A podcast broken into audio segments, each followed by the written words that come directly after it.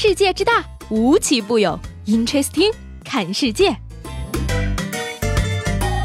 本节目由喜马拉雅青岛独家出品。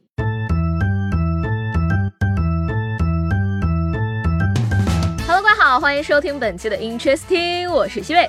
新年的第一期节目啊，在这儿呢，先跟大家说一声过年好啊！当然了，今天呢也是猪年第一个工作日啊。我今天的工作计划呢只有一个，那就是辞职。至于明天的工作计划，就是爬起来上班去。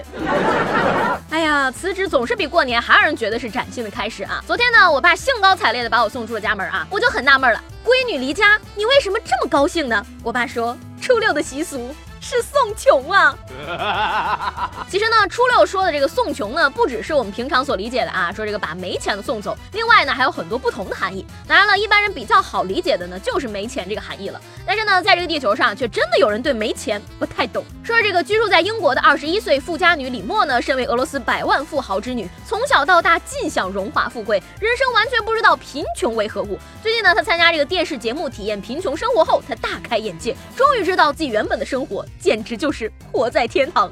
据说呢，他原本每个月至少要花八万块人民币，而在节目中呢，他被要求一个月只花不到六千块来体验贫穷。嗯，一个月花六千还叫穷？四千月薪的我表示，也好想体验这种穷啊。想起来不久前沙特那个新闻，沙特酋长说自己虽然很有钱，但还是坚持每天工作三个小时，有时候甚至工作到下午两点。说到这个送穷呢，日本东京啊，这两年为了迎接奥运会啊，也是积极想要清退大批在街上漂泊的流浪汉。但是呢，当地不少流浪汉因为觉得嗟来之食有耻辱感，对每个月七千五百块人民币的福利不想要，宁愿在街头流浪，使东京的送穷行动受到阻碍。Amazing！哎呀妈，七千五一个月的低保。我刚从迪拜捡垃圾回来，又想骗我去日本当流浪汉吗？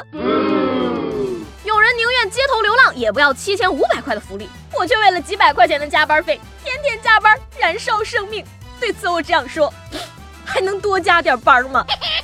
人穷呢，自然就会想尽办法找钱啊。而这个求神拜佛呢，就是很多人心中的捷径了。说这个河南孟津的汉光武帝陵，也就是刘秀墓的景区呢，很多游客都在这儿摸墓碑。墓碑啊，被游客们摸的是油光发亮的。据说啊，这是当地的一个民俗，墓碑上有“中兴”二字，闭上眼睛摸住了，就寓意着事业有成、兴旺发达。哎呀妈呀，秀！你们是真的秀啊！游客集体盘刘秀，谈墓碑求兴旺的，我这儿还能稍微理解一点啊。但是有的游客居然还在这个墓碑上刻上自己的名字，是想为自己今年省一块墓碑吗？所以说呢，君子爱财，取之有道啊。即使再穷，再想赚钱，我们要懂得在送穷鬼的同时，不要陷入道德贫穷和精神贫穷的境地。这几年啊，大家在这个同学聚会的时候呢，总是听到一个观点啊，说当年的差生都成了老板了，学霸都在给差生打工。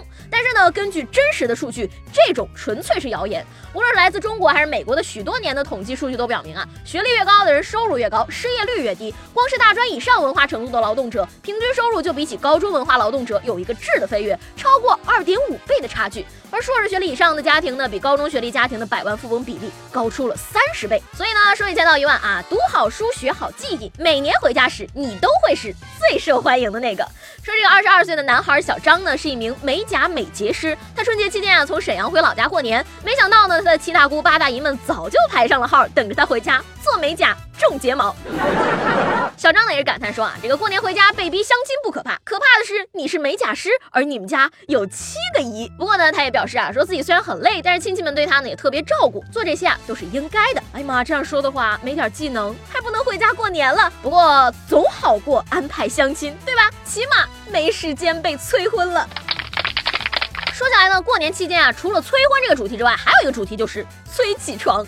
要问过年在家睡懒觉有多难，真的全家人每个人都挨着来叫你，催起床骂一遍，催吃早餐骂一遍，吃早餐的时候玩手机继续被骂，晚上玩手机不睡觉还要被骂。有网友表示呢，我妈把狗关在我的房间里，想让狗把我弄起来，结果我跟狗一起睡到了中午。那红红火火、热热闹闹的新年算是过完了啊。那不管是上班的还是上学的，相信现在呢，不是跟我一样已经奋斗在工作岗位上了呢，就是在返程的途中了。那今天呢，我想问大家了啊，你返程的行李箱或者是后备箱里都装了父母给你塞的哪些东西呢？